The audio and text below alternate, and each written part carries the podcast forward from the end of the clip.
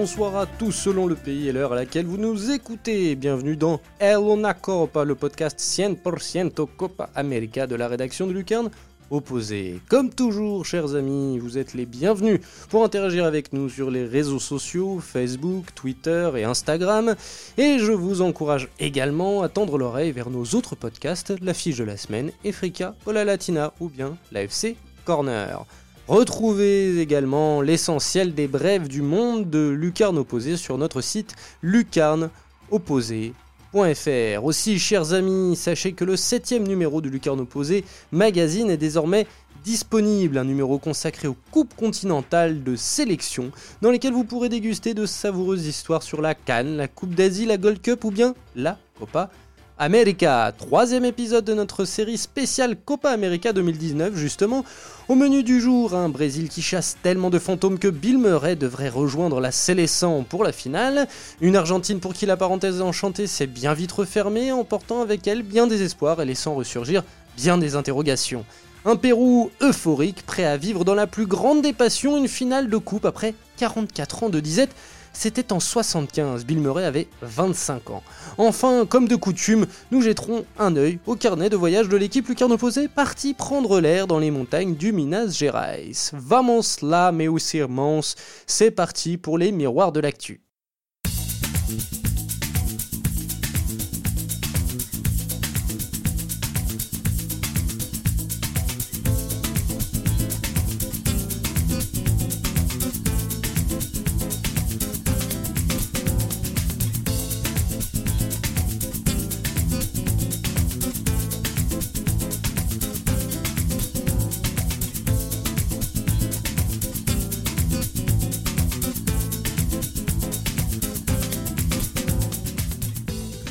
Ça y ils y sont. La première finale d'un tournoi, ouvrez les guillemets, qui compte, j'ai envie de dire, fermez les guillemets, pour la sélection depuis 2007 et sa dernière victoire en Copa América, justement, sans Neymar, sans trop de samba, mais avec beaucoup de travail. Euh, le Brésil a, donc en partie exorcisé les démons du, du en venant à bout de l'Argentine lors de, de sa demi-finale. On en parle de suite avec Marcelin Chamoin. Tout bien, Marcelin Tout bien, comment ça va toi Ça va très bien. Alors dis-moi, Marcelin, au regard de la décennie euh, passée euh, de, la Célestin, atteindre la finale de sa Copa América, est-ce que ça constitue vraiment une performance pour les Auriverge ou est-ce que c'est la moindre des choses selon toi euh, Non, moi je pense qu'on peut parler de, vraies performances vu les, les, équipes qui ont engagées dans, cette compétition. On l'a vu avec l'Uruguay qui s'est fait sortir rapidement. Je qu'il y a, des très bonnes équipes dans cette Copa América.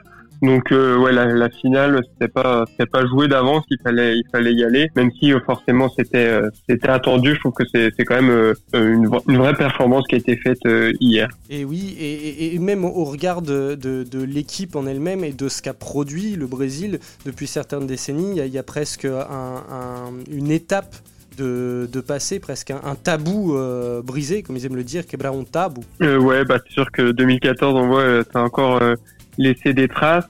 Il y avait aussi les, les éliminations, ce qu'on peut parler juste de, de, la Copa América qui a fait sur euh, en 2016 une élimination au premier tour, en 2011 et 2015 euh, une élimination en quart de finale à chaque fois contre le Paraguay au tir au but.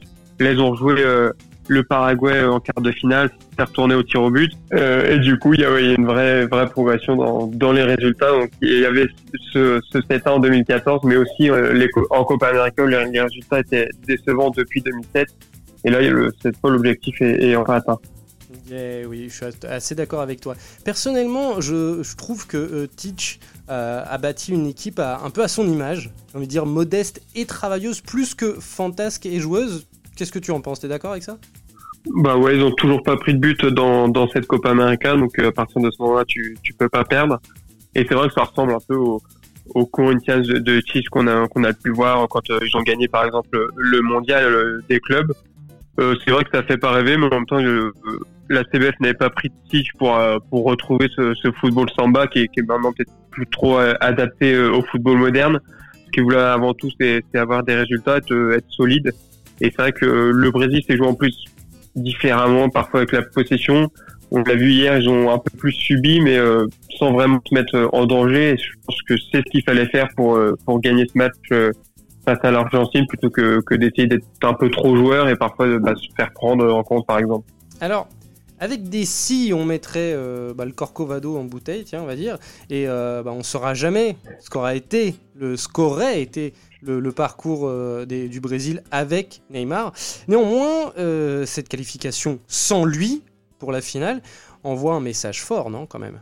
Ouais, bah, c'est vrai que même sans lui, l'objectif est, est atteint, même si je trouve quand même qu'il manque à l'équipe, surtout euh, Everton qui est un peu en deçà euh, sur euh, sur les matchs à élimination directe. Donc je trouve que son absence est regrettable, même si on l'avait dit, ça peut être avant la compétition, ça peut être un, mal pour un bien, parce que ça permet bah, du coup de mettre vraiment en avant la force du collectif. Mais ouais, je trouve qu'il manque quand même un joueur qui, qui peut faire la différence individuellement. On verra si, si en finale il, il manquerait pas un Neymar. Je trouve quand même son, son, absence est dommage, mais si effectivement le, Brésil s'en sort très bien euh, sans lui. Ouais, ça a quand même, ça a quand même favorisé le, le collectif. Moi, je, je fais souvent le, le, le, parallèle avec euh, l'équipe de France euh, qui évolue sans Benzema.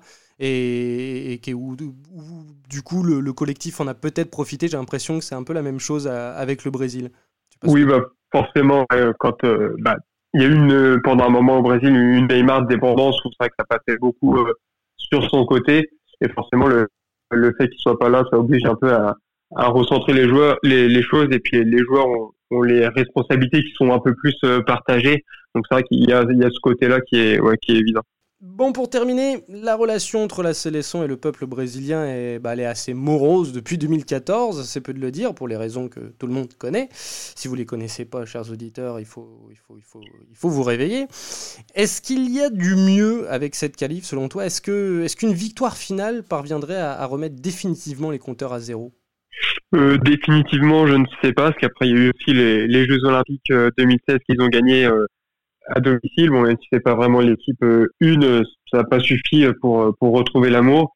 Mais je pense que ça aide surtout euh, hier c'était au Minéraon, donc le le lieu du 7-1. Donc euh, gagner ici face à l'Argentine, je pense que ouais, ça aide un petit peu à, chasser les démons de, de 2014. L'hymne bah, avant le match était était assez exceptionnel. Donc c'est vrai que ouais, je pense qu'une victoire finale à, domicile et sans Neymar, peut-être que ça, ça peut jouer aussi. Euh, aiderait forcément à, reconquérir euh, le public euh, pour pour la CSA parce que forcément les Brésiliens aimeraient avoir bah, leur équipe gagner. si je pense qu'il y a aussi d'autres problèmes qui sont hors hors du foot qui peuvent expliquer un peu le, le désamour pour pour la sélection. Des problèmes d'ordre plus politique et social. Je suis tout à fait d'accord avec toi et tu en avais parlé lors d'une superbe conférence pour les cahiers du football. Euh, ouais, du coup, c'est vrai que c'est des, problèmes bah, qui reviennent euh, assez régulièrement. C'était déjà euh, le cas pendant la dictature, et puis c'est vrai que ça, ça se répète un petit peu actuellement. Très bien. Bon, écoute, merci beaucoup Marcelin. Voilà pour le Brésil qui va s'avancer donc pour sa finale de sa Copa América. Et on, bah, on, leur souhaite la, victoire parce que l'équipe en a besoin, mais aussi tout le pays en a besoin un petit peu de sourire avec cette victoire. Merci Marcelin, on se retrouve en fin de podcast. Merci à toi, salut. Belo Horizonte, terminus pour l'Albi Céleste. Tout le monde descend. Jamais vraiment sereine depuis le début de la compétition, l'Argentine aura donc atteint les demi de ce tournoi, où elle aura paradoxalement montré euh, l'un de ses meilleurs visages, si ce n'est son meilleur visage. Euh, revenons sur le parcours avec euh, le parcours de l'Argentine, pardon, avec Nicolas Cougo. Comment ça va, Nicolas? Bah écoute, oui, ça va. Mieux que l'Argentine en tout cas. Moi, ça va. C'est difficile d'aller moins bien que, l'Argentine, même si on a cru, ils ont fait semblant qu'ils allaient mieux. Bon alors, quels enseignements tirer de cette performance, bah, ma foi, chaotique, mais euh, bah, moins catastrophique que prévu euh, des Argentins? Moins catastrophique, je te trouve un peu gentil. Après, euh, sur le match d'hier, on les a vus en deuxième mi-temps, surtout quand le Brésil est passé en mode gestion. très franchement, du stade, on a on n'a jamais eu la sensation que le Brésil était en danger, vraiment. Même sur, même s'il y a deux trois occasions argentines, hein, franchement, mais mais dans le jeu, ils sont pas en danger. Euh, et puis après, euh, je, suis d'accord avec le, le, côté, elle a peut-être fait l'une de ses meilleures mi-temps, la deuxième mi-temps notamment. Mais je pense que c'est vraiment lié à l'adversaire qui, pour le coup, lui, a dit vas-y, essaye de faire ce que tu peux. Et, voilà. Donc les enseignements, euh, j'ai envie de te dire, les enseignements sont toujours les mêmes avec l'Argentine. Hein. C'est qu'on va repartir à zéro euh, une nouvelle fois après une compétition internationale et on va repartir dans les mêmes, voilà, dans la même chose. On va repartir dans le même cycle. On, réinitie le nouveau cycle de l'Argentine. Et, et c'est usant. Après, une, euh, on, ne les attendait pas forcément en demi-finale avec le, chaos qui, régnait euh, au sein de la sélection, autour de la sélection. Donc euh, c'est pour ça que je disais moins catastrophique que prévu. Oui, alors ça c'est vrai. Par contre, paradoxalement, bon après, on les attendait pas. Les Argentins, tu les connais. Hein, pour eux, il a gagné la Copa América, c'est réglé. mais je suis d'accord avec toi. On les attendait pas en demi-finale. et si tu regardes leur parcours sur cette compétition c'était tellement laborieux que tu dis ils vont aller au bout cette fois-ci. Euh, parce qu'ils ont eu très très chaud face au Paraguay, euh, parce qu'ils ont eu très très chaud par moment face au Venezuela. Euh, ouais, on les attendait peut-être pas en demi-finale, mais j'ai envie de te dire, on parle de l'Argentine quoi. Normalement, l'Argentine, on doit l'attendre au minimum demi-finale, surtout cette génération-là.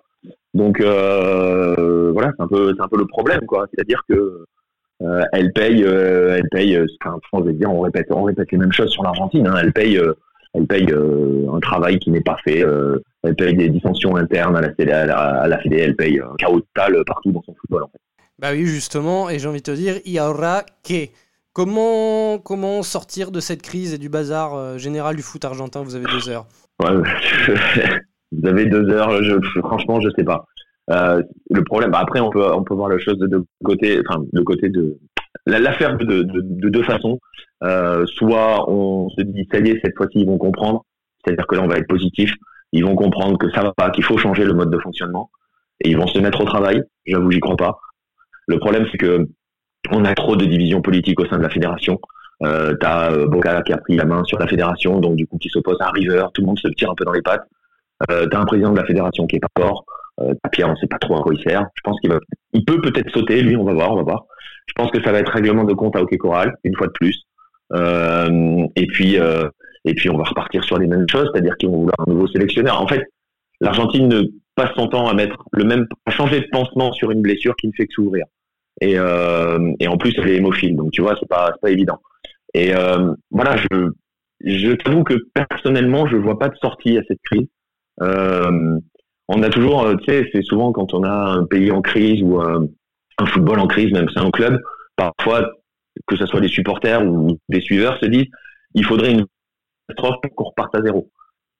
Le problème, c'est qu'une demi-finale en soi, c'est pas une vraie catastrophe. Je suis pas convaincu qu'il faille souhaiter à l'Argentine de connaître une vraie catastrophe, c'est-à-dire ne pas aller à une Coupe du Monde ou se faire euh, ou sauter au premier tour d'une Copa América. Je, je t'avoue, je sais pas. Je vois pas la solution. Euh, je vois que chez les jeunes, ça travaille pas, donc la relève qui va arriver derrière cette génération-là, euh, bon, bon courage, parce que c'est pas c'est pas gagné d'avance parce que on a beau dire ce qu'on veut, cette génération-là, c'est probablement l'une des meilleures qu'a connue l'Argentine. Euh, je parle de la génération des Messi. Hein. Donc, écoute, je, je, suis un peu, un peu pessimiste sur l'Argentine, mais c'est quelques années que je le suis en fait. Très bien. Bon, eh ben, on va terminer sur cette euh, note d'optimisme et de, et de gaieté. Et euh, bah, merci beaucoup, euh, Nicolas. Et puis, on se retrouve, comme je disais à, à, à, Marcelin, on se retrouve en fin de podcast pour les, pour les carnets de voyage. Ouais, ça marche. On les savait plein de talent et dirigés par un entraîneur de qualité, mais peu d'entre nous les voyaient se hisser aussi loin dans la compétition. Ils l'ont fait. Les Péruviens sont en finale de la Copa América 2019 après avoir sèchement battu les voisins chiliens 3 à 0. Mesurons l'ampleur de l'événement avec Romain Lambert. Comment ça va, Romain? Ah bah, salut Simon, bonjour à tous. Bah, écoute, euh, comme tu peux l'imaginer, super bien, hein, le meilleur réveil depuis, depuis plusieurs mois. Là. le meilleur réveil depuis la qualification Coupe du Monde, sûrement. Oui, c'est ça. C'est un peu, on peut comparer à vraiment là ce qu'on a ressenti sur Lima. Euh, c'était un peu le même, euh, c'est ça exactement, c'est le, le, même sentiment que pendant la qualification au mondial en, fin 2017. Quoi. D'accord. Ouais, bah oui, j'imagine que, que la nuit fut euh, courte et animée chez les Incas. Oh oui, oui, bah, ça fêtait euh, toute, la nuit avec euh, des, des, pisco coulés à flot, hein, des pisco péruviens, on peut aussi, là, cette fois-ci, on peut le dire maintenant. oui, ça, ça, ça, a beaucoup, ça a beaucoup bu, beaucoup fêté malgré la journée de travail qui, ça, qui attendait demain? Ah oui, là, de toute façon, je pense qu'aujourd'hui, ça va un peu tourner au ralenti. les gens vont arriver plus tard. bon, je pense que même les, les, chefs et les patrons vont être, vont être indulgents euh, aujourd'hui, mais euh, oui, là, de toute façon, je pense que les gens, ils étaient complètement, euh, c'était vraiment la folie, quoi. je pense qu'ils pensaient même pas au lendemain, en fait. D'accord. Et, Eddie Fleischmann nous en parlait. Il nous disait que euh, ce qu'il ce qu'il vit en ce moment, il ne l'a pas vécu depuis très longtemps. Il ne l'a même quasiment jamais vécu en termes de popularité de l'équipe.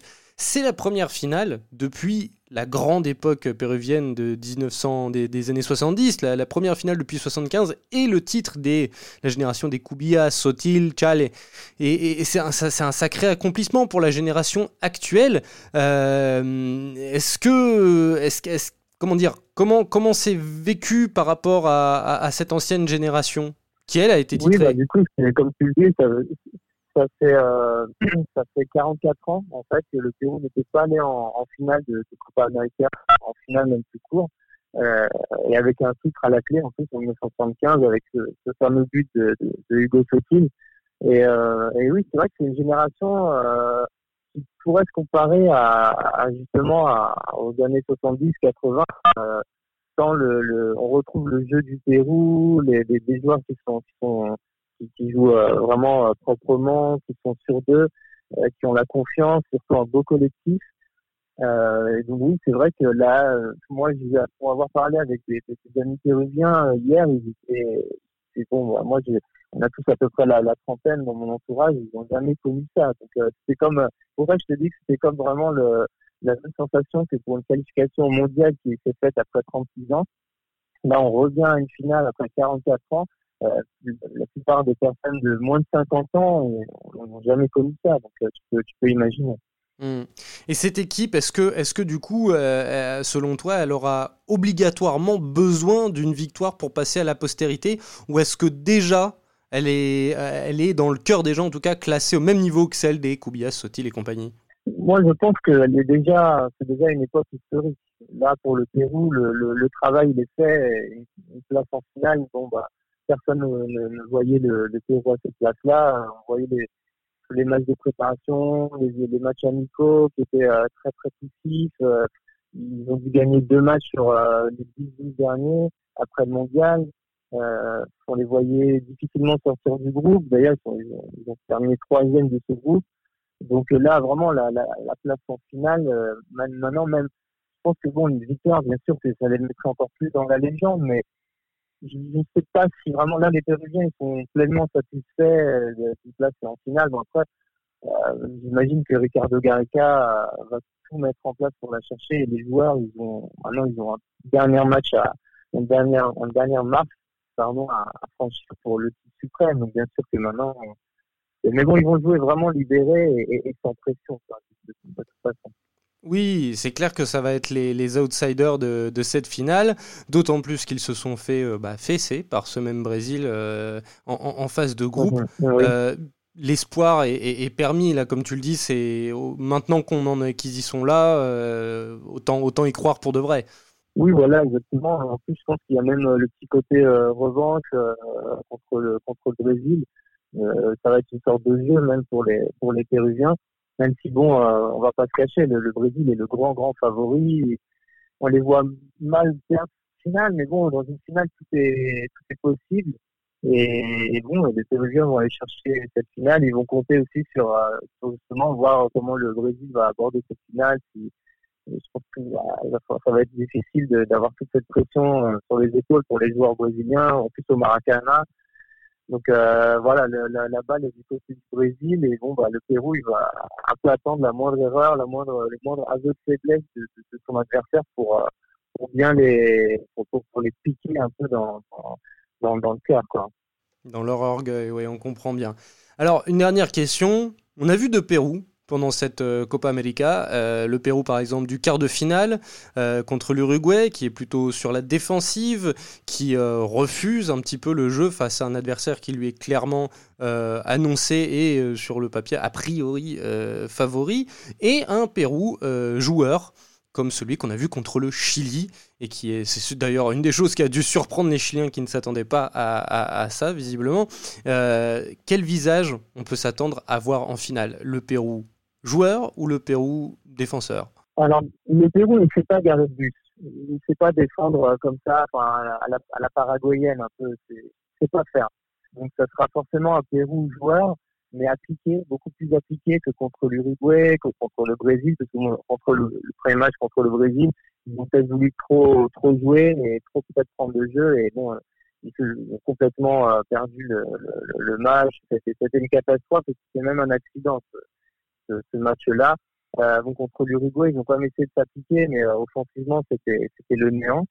Euh, et là, du coup, ils ont appris finalement de ces deux matchs contre le Brésil et contre l'Uruguay pour faire une espèce de bonne une chimie entre ces deux matchs et qui a payé contre le Chili. Donc moi je m'attends un peu à voir le même Pérou qu'on a eu contre le Chili et peut-être bon évidemment un peu plus défensif parce qu'en face c'est quand même le Brésil chez eux. Euh, donc voilà, je, je pense voir un, un Pérou joueur. Très bien, eh ben, écoute, merci beaucoup Romain. On espère aussi pour toi, en tout cas, parce que nous on est neutre, enfin moi je suis neutre, euh, on espère euh, voir un, un Pérou joueur, en effet, rien que pour avoir une belle finale, hein, quel que soit le vainqueur. Et puis, euh, et puis on espère, on espère pour toi que ça va, ça va vibrer à l'IMAX, ça va vibrer jusqu'au bout. Voilà. Merci beaucoup Romain. On se retrouve du coup, voilà.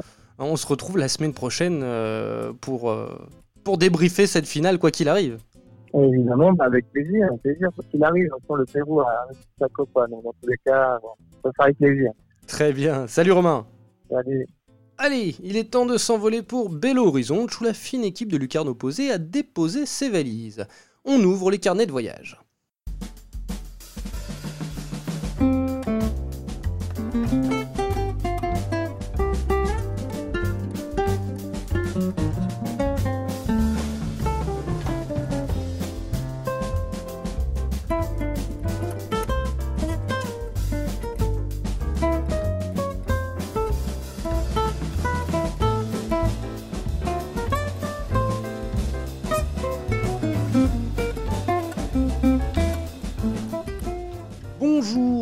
Messieurs, comment ça va? Alors oui, aujourd'hui, euh, notre équipe, encore une fois, euh, le, chef euh, est occupé, Nicolas Cougo. Alors, alors on, aura pour faire ce carnet de voyage de l'équipe Lucarne opposée, Pierre Gerbeau, Jordan Bozonnet et Marcelin Chamoin. On va faire un bonjour général, un bonjour choral et, je pense, inaudible. Comment allez-vous, messieurs? Ça va, ça va. Ça va nickel. Ça va, impeccable. Oh bah vous l'avez fait en canon, dis donc. Voilà, je vous ai demandé un truc euh, complètement désordonné, vous êtes ordonné de vous-même, c'est assez, assez, assez magnifique. Alors messieurs, vous êtes passé de Rio à Belo Horizonte. Euh, tiens, d'ailleurs, avant de, parler de Belo Horizonte, euh, le voyage de Rio à Belo Horizonte est assez sinueux, n'est-ce pas? Ah ouais, clairement, c'est même montagneux, c'est assez surprenant parce que quand on pense Brésil, on pense pas forcément avoir ça et euh, ouais c'était c'était les petites routes de montagne et c'était parfois sympathique sauf euh, euh, enfin peut-être pas pour tout le monde mais ça va c'est sympa. Il n'y a pas eu de blessés? Non. Non après c'est pas illogique. On passe de de 0 mètre à 800 mètres d'altitude donc c'est c'est pas illogique de passer dans la montagne quoi bah, disons que c'est abrupt, c'est-à-dire qu'en fait c'est un, un, plateau euh, très, très abrupt pardon, et la, la, la, route est à flanc de, flanc de montagne avec des beaux euh, virages enlacés, une route que je connais très bien et que vous allez prendre pour revenir à Rio et voir euh, la finale dans l'autre sens, messieurs, c'est-à-dire en descendant. Je vous laisse réfléchir à cela. Belo Horizonte, euh, la capitale du Minas Gerais, euh, dans laquelle j'ai vécu, euh, que je connais assez bien, et j'aime comparer cette ville et cette région à une sorte d'Auvergne gigantesque, puisque vous l'avez dit, c'est de la moyenne montagne. bah, ma foi, vous êtes sorti là pour le coup de l'habituelle carte postale brésilienne. Vous touchez une partie du pays beaucoup plus méconnue en Europe. Qu'est-ce que ça vous évoque? Bah, Pas grand-chose. Bah, à ce point-là C'est vrai que non, ça change beaucoup de, Rio. Après, on n'a pas eu le temps en vrai encore de, vraiment visiter la ville. On, on, a juste un peu parcouru euh, en Uber pour, se rendre au stade et puis pour aller au Cruzeiro aussi, mais c'était dans, le même coin. Donc on n'a pas vu grand-chose, mais c'est vrai que c'est pas Rio. On perd aussi euh, quelques degrés le soir, mais on va on va essayer de cet après-midi de, de, voir un petit peu plus euh, la ville histoire de dire qu'on a fait quelque chose quand même vous, ouais. vous, allez me dire que vous n'êtes pas, pas encore allé prendre quelques caipis ou quelques bières Si. Non, non, le premier soir. Premier soir. On, travaille dur, euh, on n'a pas le temps. Très bien, ça c'est bon à savoir. Tu allais dire quelque chose, Jordan Non, juste le premier soir quand on allait manger des pizzas là, on s'est baladé un peu. Il y a un endroit euh, où ça bouge pas mal, où il y a tous les bars. Et après, sinon, euh, on n'a pas fait encore grand chose. On, on se baladera cet après-midi pour découvrir un peu plus la ville. Et c'est sûr que pour passer pour passer de Rio à Belo Horizonte, il faut se mouiller la nuque. Faut se mouiller la nuque, c'est-à-dire bah, C'est-à-dire que il y a rien à voir quoi. Et c'est beaucoup mieux Rio que Belo Horizonte. Ah bah voilà un avis tranché. Qu'est-ce qui te fait dire ça? Bah, c'est le, le climat, le déjà rien que le fait qu'il y ait, euh, qu l'océan à Rio, euh, c'est totalement différent. Après, euh, au niveau de, de, la chaleur, il fait beaucoup plus chaud à Rio. C'est vraiment, euh, moi je m'attendais à ça du Brésil, quoi. Je pensais à Rio et euh, ouais, Belo Horizonte, c'est totalement différent. Vous avez, le même... Pierre et Marcelin, mais... Vous avez le même avis, les gars? Bah après on peut pas trop dire sur Belo Horizonte parce qu'on a on n'a pas encore vu ce qu'il y avait à voir mais c'est sûr que ouais la comparaison avec Rio est, difficilement stable. Ouais, euh, bah en fait je pense que effectivement il y a beaucoup moins d'activités touristiques à faire ici. Euh, D'ailleurs euh, Simon, j'ai remarqué que si tu as vécu, tu ne dis pas Béaga pour si, parler je dis de Belo Horizonte. Si, je dis Béaga, mais je voulais pas faire. je, je tombais pas dans le délit d'initié. Alors euh, là, on a des auditeurs. Je dis Belo Horizonte. Donc non, non, il y a moins de, moins, un peu moins d'activités touristiques à faire et et effectivement, euh, le fait qu'il n'y ait pas l'océan, euh, ça fait qu'on n'est pas Rio, mais c'est une ville qui, qui m'a l'air assez moderne, euh, où il y a beaucoup de, de parcs et c'est somme toute assez agréable. Hein. Ouais, je je dénigrerai pas euh, mais même si on n'en a pas vu beaucoup, là, on a vu quelques parcs, ça avait, ça a l'air d'être une ville ma foi, fort sympathique. Après, on a quand même vu un, un joli point de vue, faut pas l'oublier. Ah oui dans les, dans les hauteurs exact, de... Exact, Praça do Papa. Ah, vous êtes allé ça. à Praça do Papa. Oui, en effet, voilà, on a un, un quartier, très beau panorama euh, sur, euh, sur la ville. Un quartier assez riche. Un beau quartier, quoi, avec des belles maisons. Messieurs, tu l'as évoqué, Marcelin, vous êtes allé faire un tour du côté de la Toca da Raposa, la, la, la, l'antre du, du, renard de, de Cruzeiro, l'un des deux clubs phares de la ville pour faire un, reportage, euh, ben, on va pas plus s'en dévoiler parce que les gens le découvriront sur le site. Ça bien pas, mais en somme toute, ça s'est bien dépassé. Ça bien passé, pardon, sur euh, à ce, petit déplacement, euh, ce, cette petite visite du centre d'entraînement de Cruzeiro. Euh, ouais, on était en fait dans le centre qui est maintenant utilisé par par le centre de formation. Que ça a changé en 2012 et les pros sont passés sur un autre un autre lieu. Du coup, là, c'était vraiment le. Maintenant, il n'y a plus que les jeunes, mais oui, avant, c'était là où s'entraînaient les jeunes et les pros. Et du coup, ouais, on a fait, on a pu faire une petite interview qui, qui va arriver euh, prochainement. Ça, ça respirait le, le, le, football mythique brésilien autant que ce que tu connais euh, à Rio, parce que c'est quand même un gros club, euh, Cruzeiro.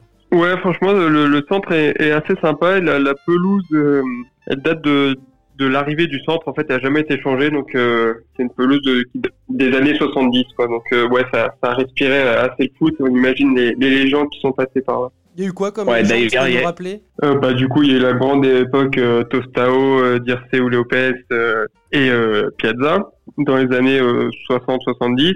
Et puis après, bon, dans les années 90, il y a eu Ronaldo, puis il y a eu d'autres d'autres joueurs. Dans, en 2003, ils ont, ils ont fait le, le triplé national avec oui, il y a un mur avec avec tous les joueurs qui ont été formés euh, ah. au club et euh, c'est assez impressionnant de, de voir ce mur avec toutes les légendes qui sont qui ont été formés, pas seulement qui sont passés par par Cruzeiro, mais qui ont été formés euh, au Cruzeiro. Alors dont Jussier. dont Jussier, oui, tout à fait, et et, et, et, et Vendel aussi pour parler d'autres bordelais. Euh, et, Maxwell. L'autre, euh, et Maxwell, il y a passé très peu de temps.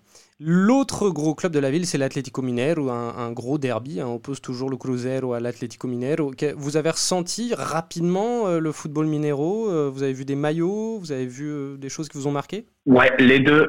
hier, quand on est allé au, quand on est allé au stade, il y avait les deux. Il y avait le maillot de l'Atlético Mineiro. Et il y avait le drapeau aussi brésilien avec le logo de l'Atlético Mineiro. Et, euh, et quand on est allé au centre d'entraînement hier, euh, on a compris. Ils nous l'ont expliqué que bah, il y avait il y avait une grosse grosse rivalité entre les deux. Et d'ailleurs, euh, c'est c'est marrant puisque les deux s'affrontent au Minerao mercredi prochain, il me semble. Donc c'est assez sympa de, de, vivre cette rivalité peu de temps avant un match entre les deux. Généralement, ils font monter la pression et pour avoir encore des groupes de WhatsApp d'amis euh, brésiliens de, du Minas Gerais, de Belo Horizonte. La, pression monte déjà. Et là, le, dernier, euh, la, dernière petite guéguerre, la dernière vanne, et ça va amener d'ailleurs mon dernier point, c'était justement sur le fait que euh, le Brésil-Argentine se joue au Mineron, se joue à Belo Horizonte, et que le Brésil était reçu au centre d'entraînement de l'Atlético Mineiro, que l'Argentine était reçue au centre d'entraînement de Cruzeiro, et que pour la réception de ces deux équipes, l'Atlético Mineiro avait fait euh, une rangée de un corridor, un couloir de, de, maillots et Cruzeiro avait fait un couloir de trophées. Donc les supporters n'ont pas euh, de Cruzeiro n'ont pas manqué de, de, rappeler, de taquiner l'Atlético Mineiro en leur disant qu'ils n'avaient pas assez de trophées pour euh, pouvoir en faire un couloir à, à leurs autres comme eux. Et voilà, je disais, ça m'amène à, mon dernier point. Vous êtes allé vivre ce Brésil-Argentine au Mineirão. Euh, après avoir été déçu lors du match euh, d'ouverture euh, au Morumbi, puis voir un petit peu la, sauce monter avec d'autres sélections. Est-ce que cette fois, une demi-finale Brésil-Argentine, est-ce que ça y est, les Brésiliens étaient enfin chauds? Ouais, c'était sympa, ouais. Ouais, ouais, c'était très très sympa. Il y avait, beaucoup de, maillots jaunes. On l'a vu, on l'a vu sur sur tout sur tout le chemin menant au stade. L'hymne euh, était incroyable, euh, vraiment.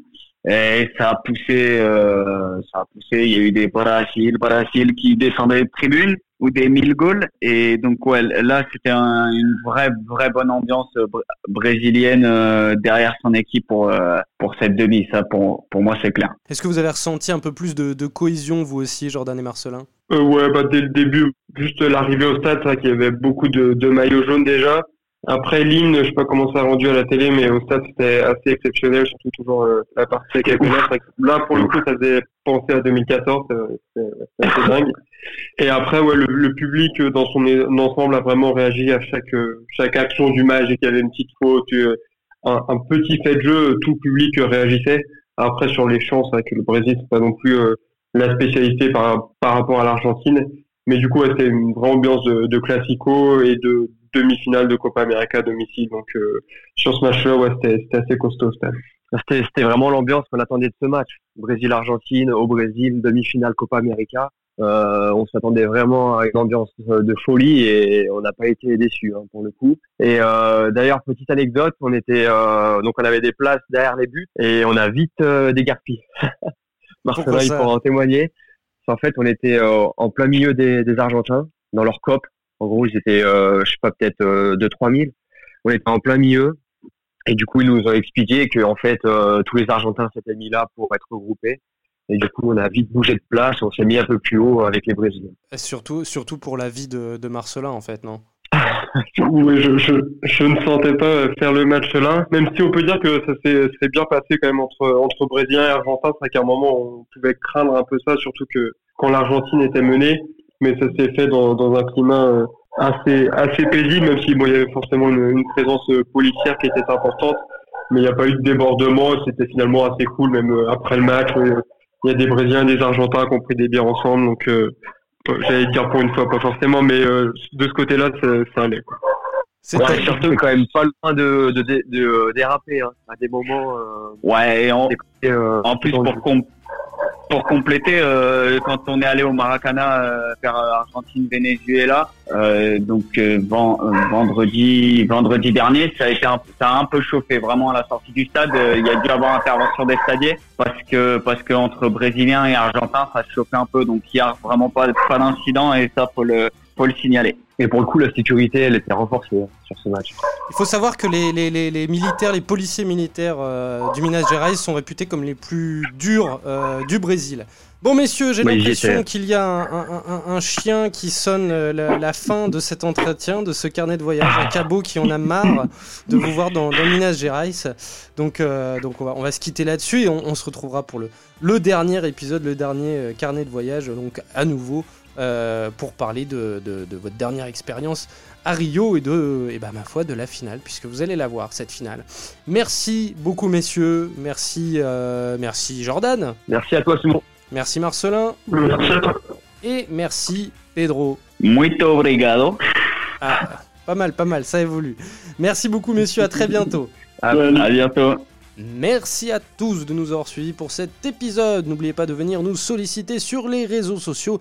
Et quant à moi, je vous dis à très bientôt pour un nouveau numéro de Elona Copa. Salut les amis